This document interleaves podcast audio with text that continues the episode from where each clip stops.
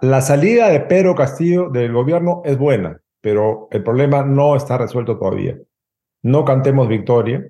Ha sido una victoria democrática, sí. Se ha, se ha evitado un golpe de Estado, pero la sucesión en manos de Dina Boluarte no es garantía de respeto a la democracia ni a la constitucionalidad por su trayectoria, por su ideología, por sus declaraciones muy recientes. Por lo tanto, hay que estar muy atentos a cómo conforma el gabinete y a cómo actúa y a qué declaraciones hace sobre temas internos y sobre temas externos. Bienvenidos a Border Wars, el primer podcast sobre amenazas transregionales de las Américas. Ok, bueno, bienvenidos a Border Wars Podcast. Somos el número un podcast de todas las Américas, el único podcast que es bilingüe y te lleva más allá de la frontera. Uh, mira, estamos en uh, esto es un podcast que vamos a hacer más frecuente eh, en el año 2023. Este es el último podcast que vamos a sacar en 2022, creo.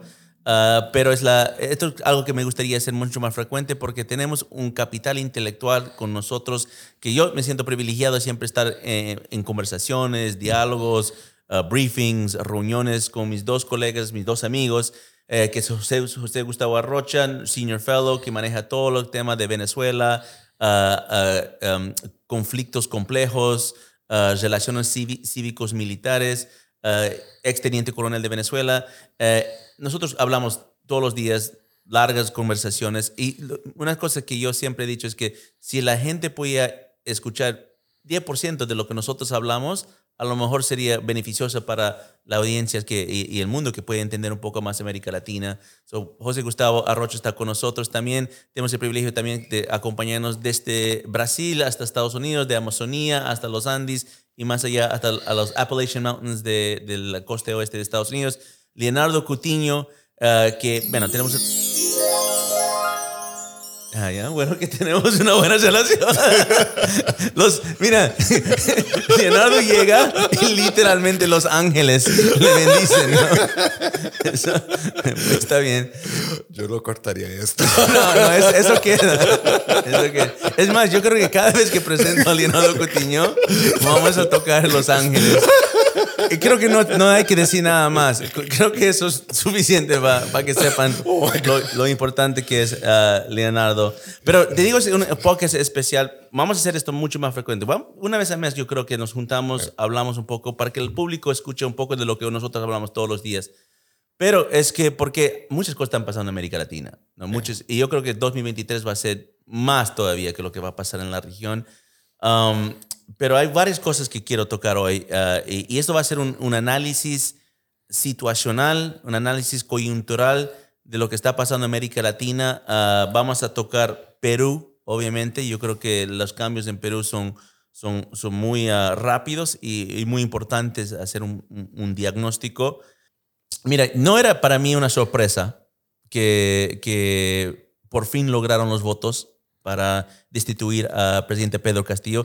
Esto fue, no, ni siquiera me pedí cuenta, creo que intento número seis, no sé, de las veces que han tratado de eh, votar en el Congreso eh, Nacional de Perú para poder destituir al presidente Castillo. De cualquier forma que lo mires, presidente Castillo ha sido un fracaso en términos de su gobernanza en el país del Perú. Pero, pero, eso solamente si tienes la premisa de que el propósito de presidente Castillo era gobernar bien. Yo siempre dije, yo no creo que nadie piensa que alguien que nunca ha tenido vida política, que nunca ha gobernado nada, que un sindicato de, de trabajadores, de donde viene, o de profesores, perdón, sindicato de profesores de donde viene eh, presidente Castillo, iba a realmente ser un fenomenal trabajo gobernando un país grande y, y importante como Perú.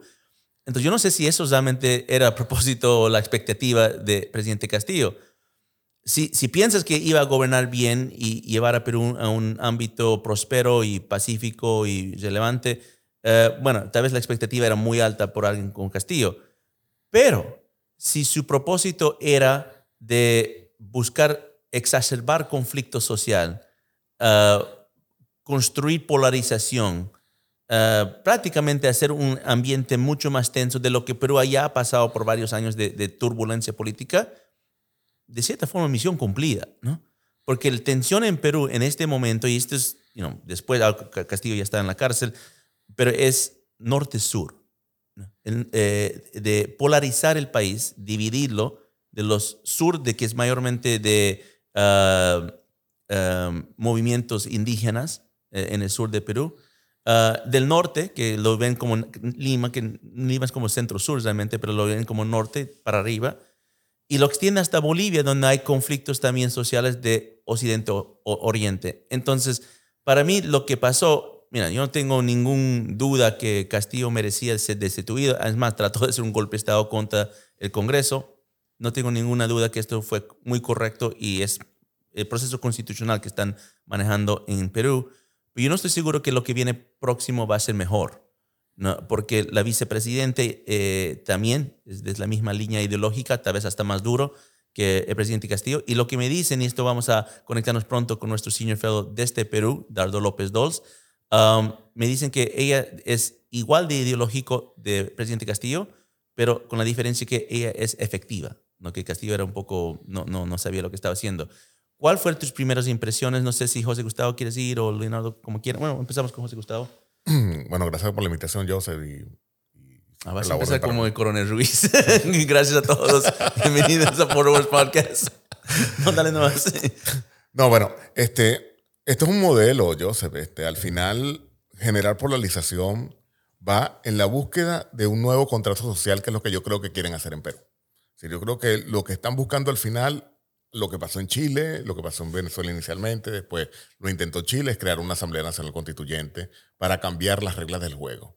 Para, para realizar eso es necesario indudablemente elevar la conflictividad social. Y fíjate que los grandes cambios han venido a partir de allí. Pasó en Colombia con, con las protestas, Petro ha hablado también continuamente de que quiere cambiar la constitución, de que ya no se adapta a los tiempos modernos, porque esa es una misma narrativa, es un mismo libreto, y es lo que yo creo que vamos a ver en Perú. En Perú vamos a ver pronto que, mira, ya el modelo está agotado, tenemos que cambiar de modelo, e indudablemente la gente siempre quiere un cambio, pero a veces los cambios son para mal. Sí, y mira, yo, ayer también en esta misma reunión que estoy, estoy hablando, Em, una pregunta que me hicieron es que, ¿qué señal se puede ver en Perú que puede eh, determinar si la nueva presidente uh, uh, va a tomar las mismas líneas ah, políticas y, ideológicas que estaba tomando Castillo? y obviamente la Asamblea Constituyente es una de las más grandes y ella va a seguir, porque eso fue lo que Castillo quería empujar, empujar, empujar. Y pues se puede decir de cierta forma es lo que fue su downfall, ¿no? Porque el Congreso dijo, no, no queremos, no queremos y el pueblo está, estaba diciendo que no queremos. Pero yo dije, e, eso vamos a ver. Yo creo que ella va a ser, si es inteligente como me dicen, ella va a ser cuidadoso de cómo manejar. Tal vez no es la primera cosa que va a hacer, ¿no? Tiene que llegar ahí. Pero hay algo pequeño que tal vez para muchos es irrelevante, pero puede determinar un poco cuál es su línea ideológica, no solo ideológica, línea eh, internacional, de dónde quiere eh, llevar a Perú. Eh, porque Castillo estaba llevando a Perú más cerca poco a poco a Bolivia, ah, más cerca poco a poco a Rusia y China, pero yo diría, estás más cerca, porque todos los presidentes lo han llevado más cerca, pero es, si vas a reconocer la República Árabe Democrática del Sahara, Saharaui en el Western Sahara. Me explico, porque cuando el presidente Castillo ah, ganó la presidencia el año anterior, en julio de 2021, una de las primeras decisiones que tomó en la política exterior es reconocer la Saharaui, uh, República Árabe en, en, Western Sahara, en África, uh, rompiendo la tradición diplomática no sé cuántos años eh, de reconocer a Marruecos ¿no? Eh, en, ese, territorio y no, respaldar a Marruecos, mejor dicho, y, no reconocer, eh, algo que muchos, muy pocos países en el mundo reconocen.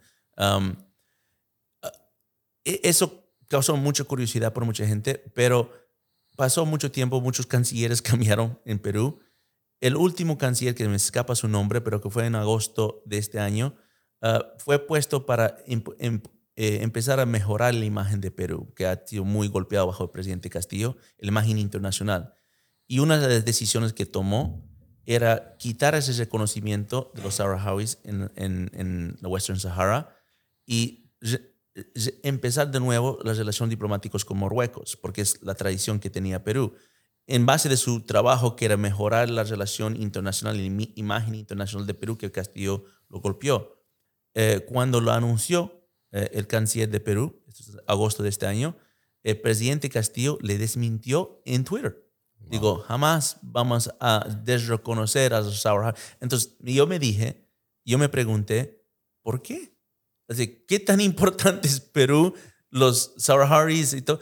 Pero hoy nos acordamos que en el mundo que nosotros analizamos y todo, que está, nada contra los pueblos Sour o sea, no, está bien, están, están ahí, pero ahí también está el Frente Polisario.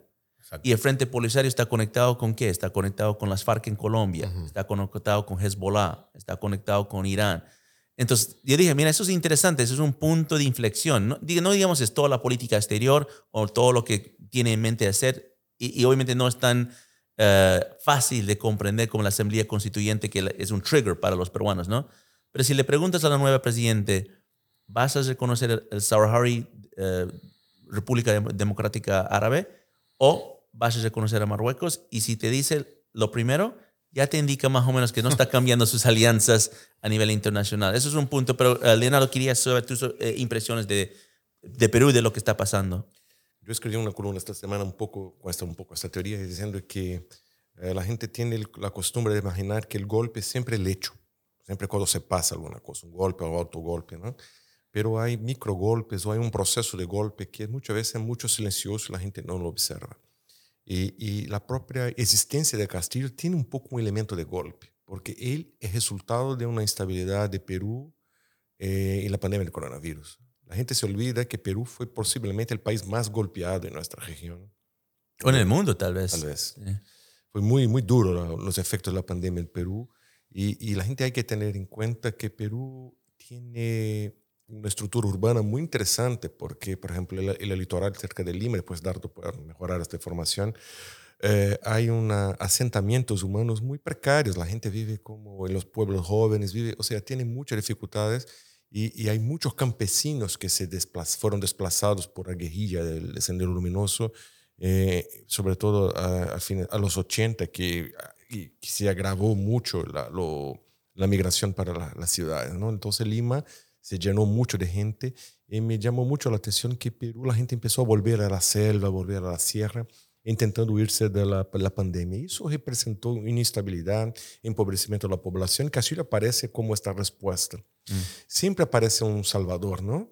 De la patria y todo esto. Y todo Castillo llega como esta respuesta del pueblo contra las élites locales.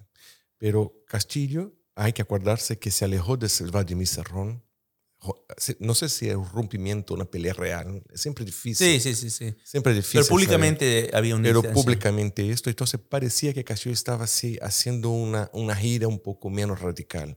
Acuérdate que él se citó con Bolsonaro en Brasil para tratar como alternativa del tema mm. de los fertilizantes.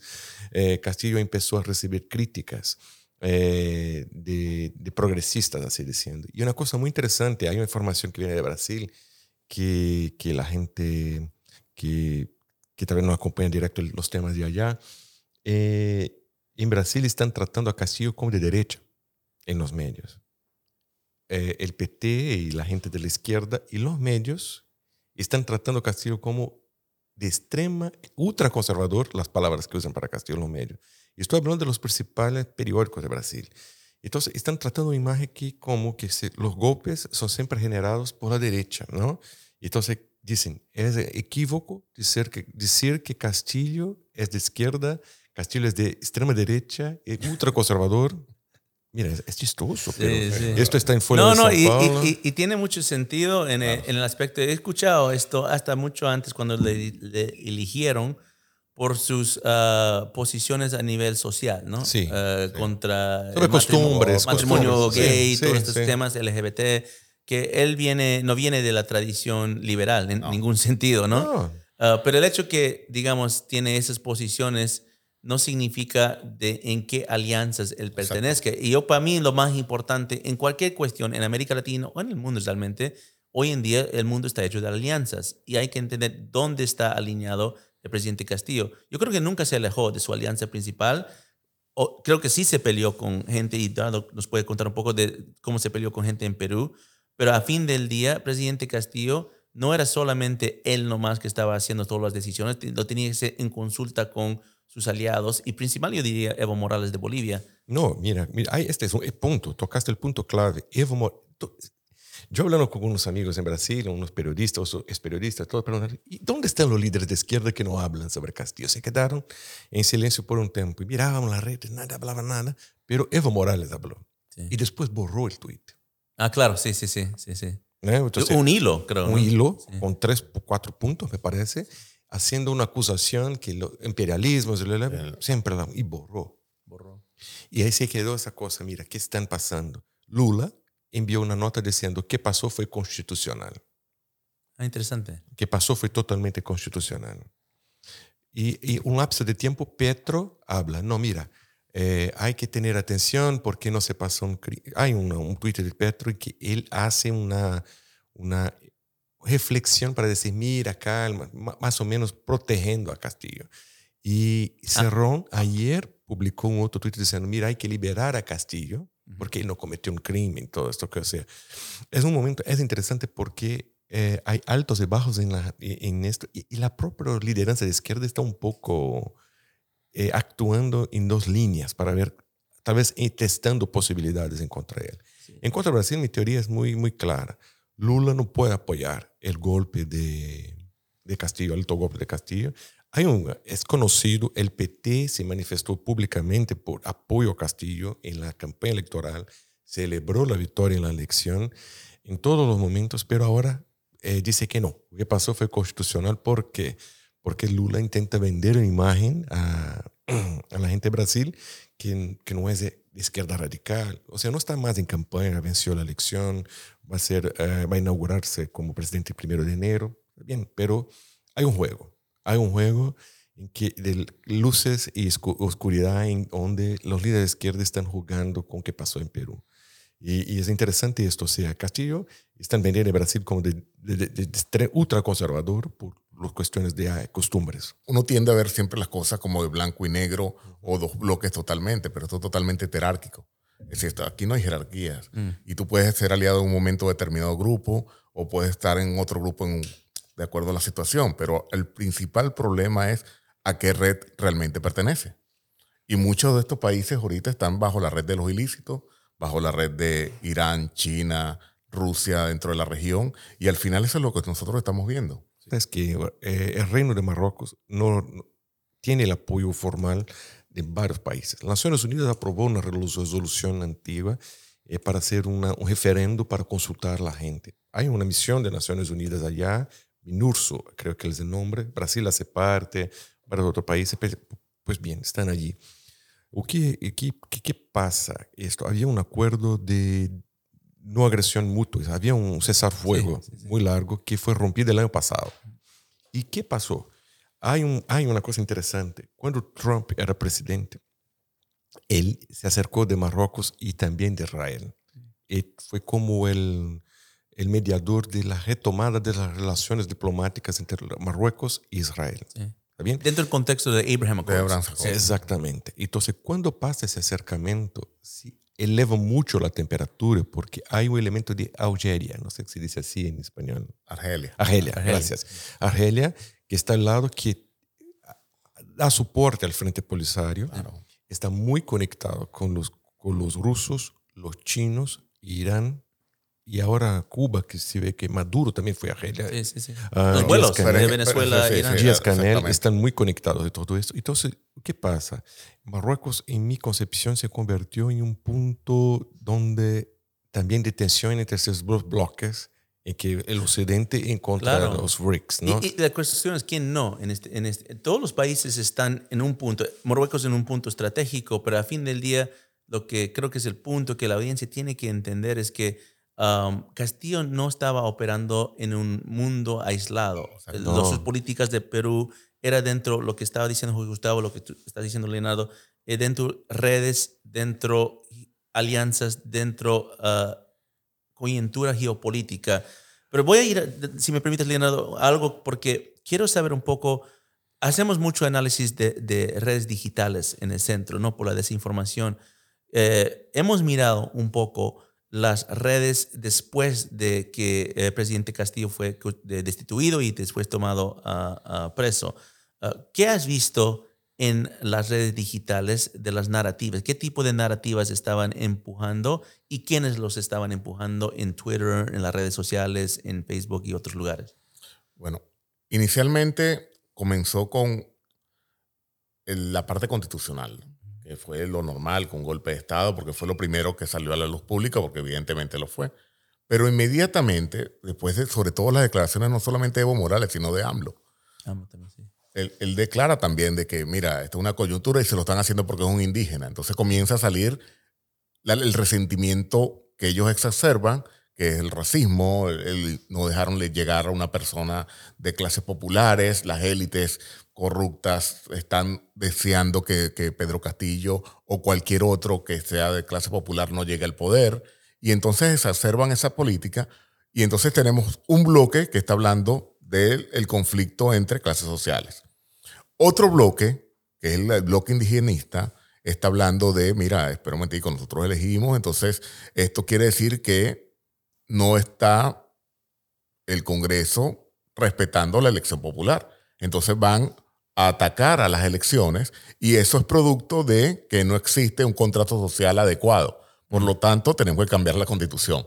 Entonces, está un grupo que está peleando ahora, no es por la, liberación, por la liberación de Castillo, sino por unas elecciones generales y una asamblea constituyente. Y el otro grupo, que es Cerrón, que está hablando de que hay que liberar a Castillo nuevamente como un acto de buena voluntad, un acto de, mira, reivindicación a la figura, a la legitimación. Entonces tenemos al mismo tiempo tres grandes bloques. Y lo interesante, Joseph, es que el medio estadal, y eso lo, lo puede comenzar mejor Dardo, está dándole proyección a todas estas protestas. Mm. Es decir, que está exacerbando estas tres grandes bloques en el internacional, en AMLO con Evo, moviendo que es un problema de élites, nacionalmente en los dos bloques que tú mencionaste ahorita, en el bloque sur, la parte indigenista, que mira, nosotros elegimos un indígena y ahora no nos están respetando nuestra, nuestra elección, y está la parte ideológica, que es la misma, que es el mismo partido del actual presidente, donde dice, mira, este, tenemos que liberarlo, este, los derechos humanos, porque de paso, ahorita hay un gran vacío en, Estado de Derecho en Perú. Ahorita hay detenciones y, y, en estos vacíos se generan muchas arbitrariedades. Y en esto, eso es lo que estamos observando ahorita en, en No, y, sabes que algo que dijiste que me parece muy importante y, tenemos que, que, que ayuda a que la gente entiende son las narrativas que se están formando, ¿no? Castillo tenía muy poco legitimidad en Perú, en el mundo, pero lo están posicionando ahora como víctima, ¿no? Una, una víctima bajo estos argumentos de racismo y todo. Y AMLO, AMLO de México, eh, es uno de los principales campeones de esa narrativa a nivel regional y sino hasta internacional. Acuérdense, Castillo quería ir a México, que es donde Evo Morales fue después que eh, renunció a la presidencia en 2019. y, y, creo que, digamos, yo no estoy seguro que presidente Castillo, y esto sería para darlo contestar, yo no estoy seguro que él no calculó eh, salirse de, eh, de, de, la presidencia, porque es muy obvio que tarde o temprano iba a salir de la presidencia antes de que termine su mandato porque no aguantaba políticamente pero creo que no calculó en el que toman preso porque se estaba escapando para la Embajada de México. Eso ya creo que es otra cosa porque eso fue lo que entiendo es que fue el pueblo mismo que bloqueó las calles y aseguró que no podía llegar a tomar asilo en la Embajada de México. Creo que originalmente, pero voy al punto de eso es que creo que lo muy clave para ver en el corto plazo, en el corto plazo, y, esto lo vamos, estamos grabando y lo vamos a sacar muy pronto, pero tal vez hasta cuando sacamos esto, eh, esto puede pasar, que le liberen de la cárcel liberen de la cárcel y ahí donde va a llegar. Y yo pienso que todavía tiene su destino previsto de México, ¿no? De llegar a México. Mira, no sé si queremos hacer algo, pero lo que quiero hacer es que tenemos la, no tenemos que especular tanto porque tenemos a alguien en Perú que nos puede contar muy bien qué está pasando minuto a minuto, que nos ha informado a nosotros mucho de lo que es, porque, mira, nosotros estamos mirando la noticia también, pero siempre tener presencia en el terreno de personas que tienen ah, no solo conexiones, pero tienen una coyuntura de lo que está pasando en el análisis, eh, es beneficio. De centro, eh, nosotros dependemos de contactos en el terreno. Y en Perú tenemos un senior fellow que se llama Dardo López Dols, que era un ex viceministro del Interior, Uh, es un consultor de muchas de las empresas uh, más grandes en Perú. Uh, es un senior fellow de SFS por casi más de 10 años. Ha escrito informes, ha dado testimonio ante nuestro Congreso aquí en Estados Unidos. Obviamente es, asesora a muchos congresistas en Perú. y vamos a conectar con Dardo desde Perú. Es la primera vez que estamos haciendo esto en el podcast. Normalmente es you todos aquí en la sala en vivo. es más, preferimos que gente viaje aquí para tener la conversación cara a cara, que me parece mucho más efectivo, pero en algunos casos no se puede hacer porque esto pasó de último momento, no, no íbamos a, arreglar para que Dardo venga en, al último segundo a, a, Washington, pero ah, gracias a tecnología lo podemos conectar a Dardo mediante Zoom. Ah, y vamos a tener una conversación directa con Dardo para saber exactamente qué está pasando y cuál es el análisis desde el terreno. Ok, mira, tenemos con nosotros uh, el privilegio de contar con un senior fellow del Centro para una Sociedad Libre y Segura, SFS, eh, pero también, como dije, un, gran experto y un ex viceministro, uh, bueno, Dardo López II, que se está conectando desde Perú. Dardo, tenemos mucho para conversar sobre Perú. Tu país está en la atención de la eh, comunidad internacional aquí en Estados Unidos. He tenido varias preguntas, varias reuniones sobre qué es lo que está pasando en Perú. Te quiero hacer una pregunta para iniciar esto porque fue una pregunta que me, que me, que me dieron a mí hace muy poco, porque obviamente el presidente Castillo no ah, salió de la presidencia, digamos, en la manera que tal vez él quiso, uh, tomando un asilo en una, embajada, probablemente la embajada de México. Uh, fue eh, eh, eh, tomado preso. ya habían varios delitos y cargos contra su persona desde que ha sido presidente y tal vez hasta antes. Um, tiene que, si la justicia en Perú va a funcionar, tiene que enfrentarse a estos cargos de corrupción mayormente eh, que se han presentado ante fiscalías y procuradurías contra él. Pero ya en las redes hay una campaña muy fuerte, ¿no? tal vez no es tan fuerte como puede, llegar, pero está ahí, está creciendo, de uh, liberarlo a presidente Castillo. ¿Es posible esto? ¿Se puede liberar de, de estar preso en Perú? Um, y si ese que se libera, ¿a dónde iría el presidente Castillo? Políticamente, hasta lo más irracional viene siendo posible en nuestros países. Jurídicamente no pueden liberarlo, legalmente no deberían liberarlo, porque la tentativa de comisión de un delito implica que empezaste a cometerlo, pero no lograste tu cometido, pero ya, ya, delinquiste y tiene la misma pena que el delito exitoso. Y él ha cometido el delito de rebelión y eso tiene una, una pena de 5 a 10 años de cárcel efectiva. Pero además hay una serie de delitos por los cuales se le, estaba investigando antes y no se le había acusado formalmente porque tenía la protección que le otorga eh, el ser presidente de la República en ejercicio. Al no ser presidente, el Congreso puede levantar la inmunidad inmediatamente y ser procesado por otros delitos que le darían a 20 o 25 años de cárcel. Legalmente no deberían liberarlo, pero estamos en una época en que la legalidad se, se, se somete a caprichos de la narrativa y la política. Sí, en efecto, hay una campaña muy fuerte para victimizarlo. Inclusive han llegado a decir que, estaba drogado, que alguien lo engañó, que lo obligaron, que no sabía lo que estaba hablando. Lo están tratando como, como, como si fuese un tonto que no supiese lo que decía para luego eh, buscar la forma de liberarlo. Sí, mira, no, creo que es muy importante. Y, digamos, si se libera, eh, si, si, violan el, norma jurídico eh, por un capricho político y, y, si se libera, ¿qué haría Castillo? ¿Dónde, ¿Dónde crees que iría? ¿Cuál sería su movida? Yo creo que lo que Castillo haría en ese momento sería asilarse en algún otro país o, huir simplemente a otro país. Ya eh, López Obrador ha manifestado su, su deseo de asilarlo ha tenido declaraciones tan duras que han motivado que Cancillería llame al embajador a Cancillería a mostrarle su fastidio por las declaraciones, por la injerencia de López Obrador. El embajador ha ido a reunirse con Pedro Castillo en la cárcel. Lo más probable sería que, se fuese a México y desde ahí continuase la campaña, como hizo Evo cuando salió de, Bolivia. Muy importante. Ah, José Gustavo, ¿tienes pregunta para Dardo? Sí. Generalmente, Dardo, saludos. Eh, nosotros muchas veces pensamos que, que, los eventos cuando suceden se acabó, es como el fin de la historia, ¿no? Salió Castillo y ya todo Perú se arregló, ya, ya, ya no existe más ningún problema. ¿Qué viene ahora, Dardo? ¿Qué, qué pasa con la nueva vicepresidente, con la nueva presidente? Y va a venir elecciones, va a venir una Asamblea Nacional Constituyente. ¿Qué crees tú que viene ahora? Voy a hacer una, una analogía. Cuando un, un antílope se tranquiliza porque ve que las hienas escapan, no se da cuenta que se escapan las hienas porque llega el león. O sea, no, no está libre de, de, depredadores. Yo no, no cantaría victoria. Eh, Dina Boluarte, la vicepresidenta, ahora presidenta de la República, tiene una trayectoria política y una ideología más, una, trayectoria política más larga y una ideología más sólida que Pedro Castillo. Tiene más elementos intelectuales que Pedro Castillo. Hasta hace poquito su discurso ha sido igual o más radical que el de Pedro Castillo. Y nadie cambia a estas alturas de la vida. Es bien difícil que de repente le llegue la sabiduría y le llegue un, rayo divino y cambie. Yo no me confiaría en absoluto en ella.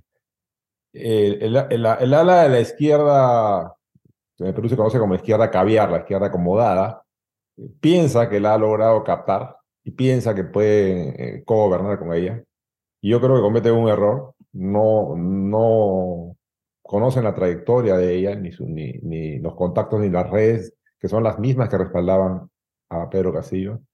Pienso que esta, esta, este golpe tan torpe que dio Castillo, que duró pocas horas, puede muy bien haber sido parte de una estrategia para deteriorar más rápido las condiciones del país, porque han, han, han, han generado una condición que permite que los, eh, partidarios de Castillo se vuelvan beligerantes y salgan a las calles. No son muchos, pero los pueden amplificar con, cámaras y con redes sociales, como están tratando de hacer. Yo no, yo no cantaría victoria. Hoy día ha ofrecido eh, nombrar gabinete. Hasta hace pocos minutos todavía no tenía, hoy día, hoy, día sábado, ha, elegido nombrar gabinete, ha ofrecido nombrar gabinete de ministros. Hasta hace 10 minutos no tenía ni siquiera primer ministro. Eh, tengo entendido que un ministro de Economía probable no aceptó por alguna de las medidas que ella quería imponer o por alguno de los ministros que ella quería imponer. No está logrando hacer gabinete e inclusive ella misma ha hablado el día de ayer de la posibilidad de convocar nuevas elecciones. Entonces, eh, recordemos que el mensaje de la dupla Castillo-Boluarte siempre fue elecciones generales, asamblea constituyente. Como no estaban llegando a, conseguir eso por ningún lado, porque la población no lo quiere, ah, pueden haber forzado la situación para llegar a una situación crítica en la que sea más razonable vender la idea de una constituyente, lo cual es muy riesgoso en, una coyuntura en la cual el Jurado Nacional de Elecciones y la OMP han mostrado parcialidad a la hora de aceptar candidaturas y un comportamiento poco claro. Entonces, cualquier proceso electoral ahora es un riesgo. Y aún, y si ella se consolida, también es un riesgo. No, no, yo no cantaría victoria. ¿Es bueno que haya salido Pedro Castillo? Por supuesto que sí, ha sido un desastre de gobierno, pero veamos cómo gobierna Dina Boluarte. Muy, muy, importante punto, porque no está fuera de, de peligro y, y crisis en Perú continúa. Uh, Leonardo. Eh, hola, Dardo. Eh, una cosa interesante es que en esos dos años Perú ha cambiado mucho el presidente, ¿no? O sea, Castillo se quedó por un poco más de un año. Eh, ¿Y cuál es la capacidad de Dina Boluarte seguir, ¿no? O sea, mantenerse al cargo? Porque tocaste un punto muy importante, porque hay, eh, parece mucho que pasó en Bolivia de crear inestabilidad y ellos volvieron, volvieron, volvieron más fuertes y, y colocados con mucho más legitimidad. ¿Cuál la capacidad de Dina Boluarte mantenerse o si no, mantener, no se logra mantener, tiene el plan de mantenerse el poder o hacer alguna cosa que sea diferente o que sea, eh, ¿qué ella haría si pasa una crisis de estabilidad nuevamente? ¿Piensa que puede llevar al Perú a un, a proceso más, más de, de, de, crisis social, de protesta? ¿Cómo, ¿Qué piensa que puede ser el futuro con Dina Boluarte no funcionando bien? Dina Boluarte es frágil uno, porque no tiene partido, no tiene una bancada propia. Y ah, empieza con la bancada que lo respaldó, en parte oponiéndose por, por apoyar a, Pedro Castillo. Dos, porque ella no debió ser candidata, puesto que es funcionaria de, la OMP, de, de, de RENIEC, del Registro Nacional de Identidad, uno de los tres organismos que participan en las elecciones. Ningún funcionario público puede ser candidato, salvo que haya renunciado un año antes, y ningún, o varios meses antes, y ningún funcionario de los organismos electorales puede ser candidato. Ella fue candidata. y fue elegida. Y siendo, y siendo eh, eh, vicepresidenta, cometió una, una, infracción al mantenerse como presidenta de un club. Y hay una serie de denuncias más. además, durante la campaña electoral, a ella en su cuenta se depositó dinero, en su cuenta bancaria, dinero que provenía de origen desconocido, para eh, pagar una suerte de reparación a Vladimir Serrón porque ya no era candidato a la vicepresidencia. hay muchos elementos que, que, hacen frágil su, permanencia. A ella, en rigor, debieron haberla inhabilitado antes de que pase todo esto. Si no lo hicieron es para poder tener la carta de una vicepresidenta porque no, se conseguían los votos para la vacancia del presidente. Entonces, eh, la vacancia del presidente la inhabilitación de ella da lugar a la sucesión por el presidente del Congreso. Pero no conseguirse los votos, decidieron mantener viva su, su, su posibilidad. Por lo tanto, es frágil. Pero yo creo que eh, ella puede estar obedeciendo a un rol dentro de un plan más grande de desestabilización.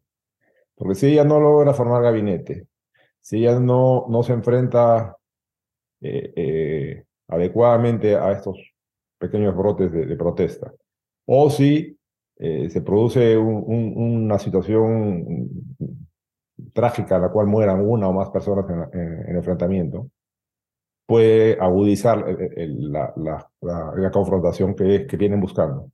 Como mencionaron hace un minuto, las bases que respaldan a Castillo y Adina son principalmente bases ah, eh, del Ande en el sur del país. En Puno, la Sierra Moquegua, la Sierra de Tacna, Ayacucho, Cusco, Arequipa, Abancay. Zonas poco pobladas, pero con extenso territorio y con mucha actividad minera. Entonces, este, eh, yo no estoy muy, yo no estoy muy tranquilo. Yo no, no, no me compro la idea que esta sucesión vaya a tranquilizar las cosas. Mira, Perú, mira, Dardo, por ah, finalizar un poco por ahora, una de las constantes que ha sido en Perú antes de Castillo, mucho antes de Castillo, y se mantiene, que parece, ojalá, ojalá, no sea permanente, pero por un momento es muy fuerte, es la presencia de los actores externos en Perú, eh, China, Rusia, Irán, ¿no? Eh, China tiene este megapuerto uh, en Shanghai, que es como 75 kilómetros al norte de Lima, que aquí toma mucha atención porque sabemos que las empresas que están manejando por lo menos 60% de, de, ese contrato para la construcción de este puerto, uh, Costco, Shipping Ports, que se conoce en el mundo de seguridad acá en Washington, porque Costco es una empresa estatal china que ha dado aporte al ejército chino en diferentes ejercicios en en, en, el mar de China, en, el Pacífico. Ah, pero también hay Rusia, que con presidente Castillo, antes del presidente Castillo, pero también con presidente Castillo, uh, reforzaron acuerdos tecnológicos que tienen con Perú, especialmente de campo informático y tal vez otros campos tecnológicos también, y hasta en, en, la matriz energética. Eh, parece que el presidente Castillo mantuvo mucho cercanía con el embajador ruso en, en Lima y por último, Irán, que no tiene embajada en Perú, no tiene ninguna presencia diplomática formal, pero sí eh, ha tenido presencia en Perú mediante sus centros islámicos que han podido fortalecer, redes que, como estás hablando, en el sur del país, específicamente en Abancay, ah, pero se ha extendido a Cusco, se ha extendido a, diferentes partes, hasta incluso en Lima mismo. Ah, y una figura muy importante eh, en Perú, que a veces no se habla mucho de él, pero realmente debían conocerlo. En Perú sí se habla, pero fuera de Perú no le conocen como debería ser, que es Antauro Humala, que Antauro Humala es un hombre, digamos, de la línea más fuerte eh, ideológica de izquierda en Perú. Ah, algunos ni siquiera dicen que izquierda porque es tan eh, radical el, señor, uh, pero es de, pertenecía de un momento, pues no sé si todavía, en los etnocaceristas, que era uno de los principales objetivos de Irán de capturar, y creo que pues, se puede decir que de cierta forma ya tuvieron mucha influencia en ese grupo. Ah, Dado, para finalizar esta parte, ¿nos puedes contar un poco de los actores externos? ¿no? Ah, yo no sé si eso necesariamente va a cambiar y creo que están muy eh, entrenchados en Perú, pero ¿cómo este cambio o cómo, esto, cómo la situación actual en Perú afecta a los sectores externos y, y, dónde ves esto yendo en el camino en, en los años en Perú? para empezar, Rusia tiene una presencia muy antigua en el ejército y en la fuerza aérea, que empezó con la venta de, armamento, y ustedes saben, una venta eh, masiva de armamento supone al final una alianza militar. Tiene mucha presencia la Dirección Nacional de Inteligencia, continua. Eh, no es inusual que quien dirija la DINI haya estudiado inteligencia en la Patricio Lumumba. Entonces ha sido formado en la época de la Unión Soviética de inteligencia. Y eso ha pasado durante el gobierno de Kuczynski, ha pasado durante el gobierno de, de, de Vizcarra y ha pasado durante este último gobierno. Eh, incluso una de las denuncias que, que hace el ex director de inteligencia es que le pidieron dinero para contratar a un asesor ruso de inteligencia para Palacio de Gobierno. Y él se negó a dar. No sé si es cierto o falso, pero una, es una de las últimas denuncias que precipitan eh, la, desesperación de Castillo. Eh, China tiene una presencia eh, distinta. China actúa a través de inversiones. Lo que ha venido haciendo a lo largo de los años es apoyando a, los, a, las organizaciones políticas que dificultaban la actividad minera para después entrar y comprar la mina. El caso de las Bambas es clarísimo. Y ahora está están por construir el puerto más grande del Pacífico, en Chancay, que le da un acceso a, toda América y es, un puerto de una importancia geopolítica inmensa. Irán no tiene embajada, lo que le permite moverse de una manera eh, oculta siempre. Eh, tiene eh, centros islámicos en, algunas zonas del, del, país. Para eso hay que entender que en el Perú la población musulmana antes de la llegada de los iraníes era casi inexistente no, llegaban a 10 en todo el país. Eh, la mayoría de los, migrantes de los países árabes son, católicos, no son, no son musulmanes. Eh, tiene un operador que se llama Quiroga, que siempre está muy activo, y han logrado, sí, establecer muchos contactos con la gente de Antauro Humala. Antauro Humala, que lo acabas de mencionar, es un, mayor retirado del ejército peruano que estuvo preso por asesinato, porque eh, tomaron una comisaría y mataron a cuatro policías rendidos. Él, eh, junto con su hermano Ollanta, diseñan una ideología que es una aplicación del nacionalsocialismo al ande. Sea, reemplazan la raza aria alemana por la raza, según ellos, aria andina. Y eh, es tipo muy violento, que, ha conseguido que lo sigan algunos ex soldados y algunos ex oficiales. No son muchos, pero sí son muy, muy, muy violentos y son capaces de cualquier cosa. De hecho, actualmente hay una alerta en la zona sur del país. El jefe de la tercera región policial ha dado la alerta y ha ordenado a todas las comisarías que las armas se les entreguen a los policías y no se queden en el pañol por miedo a que Antauro vuelva a atacar o por información de inteligencia sobre un posible ataque a comisarías en las zonas rurales. Entonces, el riesgo de, una acción violenta de Antauro siempre está ahí. Antauro ha estado aliado a este gobierno desde, desde el inicio. Eh, sale libre sin tener que salir, porque eh, eh, sale libre por una resolución del Ministerio de Justicia cuando solo el juez podía liberarlo. Y nombran personas muy cercanas a él en el gobierno. Primero nombran como director de inteligencia a un general que es del entorno de él, y después nombran como ministro de Defensa al general Bobbio, que es el padrino ideológico, es el, el, el, el quien ha formado ideológicamente a Antauro y su, el hombre más cercano a él. Lo nombran como ministro de Defensa. Entonces, el último ministro de Defensa de eh, Pedro Castillo. Entonces, la, la presencia de Antauro en el gobierno era evidente. Vamos a ver si continúa ahora de manera evidente o si pasa a una posición beligerante. Yo creo que va a pasar lo segundo, va a pasar a una posición beligerante. Ya, muy bien. Mira, Dardo, antes que todo, cuídate mucho. Obviamente en Perú las cosas son muy turbulentas. Yo creo que de cierta forma te has acostumbrado a una turbulencia política que para nosotros sería abnormal aquí en Estados Unidos, pero en Perú parece ser cada año, uh, la sorpresa de año siempre hay una sorpresa política. Um, cuídate mucho, nos vamos a conectar uh, muy pronto. Te agradezco que te conectas y que compartas un poco los conocimientos a nivel público. Um, y bueno, no sé si tienes alguna palabra final que, que, tal vez, ¿qué debíamos estar esperando para que pudiera pasar en los próximos días en Perú? Algo muy corto, porque algo que a lo mejor las personas que están mirando esto, que quieren saber un poco qué anticipar, ah, les puedes dar algunos, algunas ideas. Sí, la, la salida de Pedro Castillo del gobierno es buena, pero el problema no está resuelto todavía. No cantemos victoria. Ha sido una victoria democrática, sí. Se ha, se ha evitado un golpe de Estado, pero la sucesión en manos de Dina Boluarte no es garantía de respeto a la democracia ni a la constitucionalidad por su trayectoria, por su ideología, por sus declaraciones muy recientes. Por lo tanto, hay que estar muy atentos a cómo conforma el gabinete y a cómo actúa y a qué declaraciones hace sobre temas internos y sobre temas externos.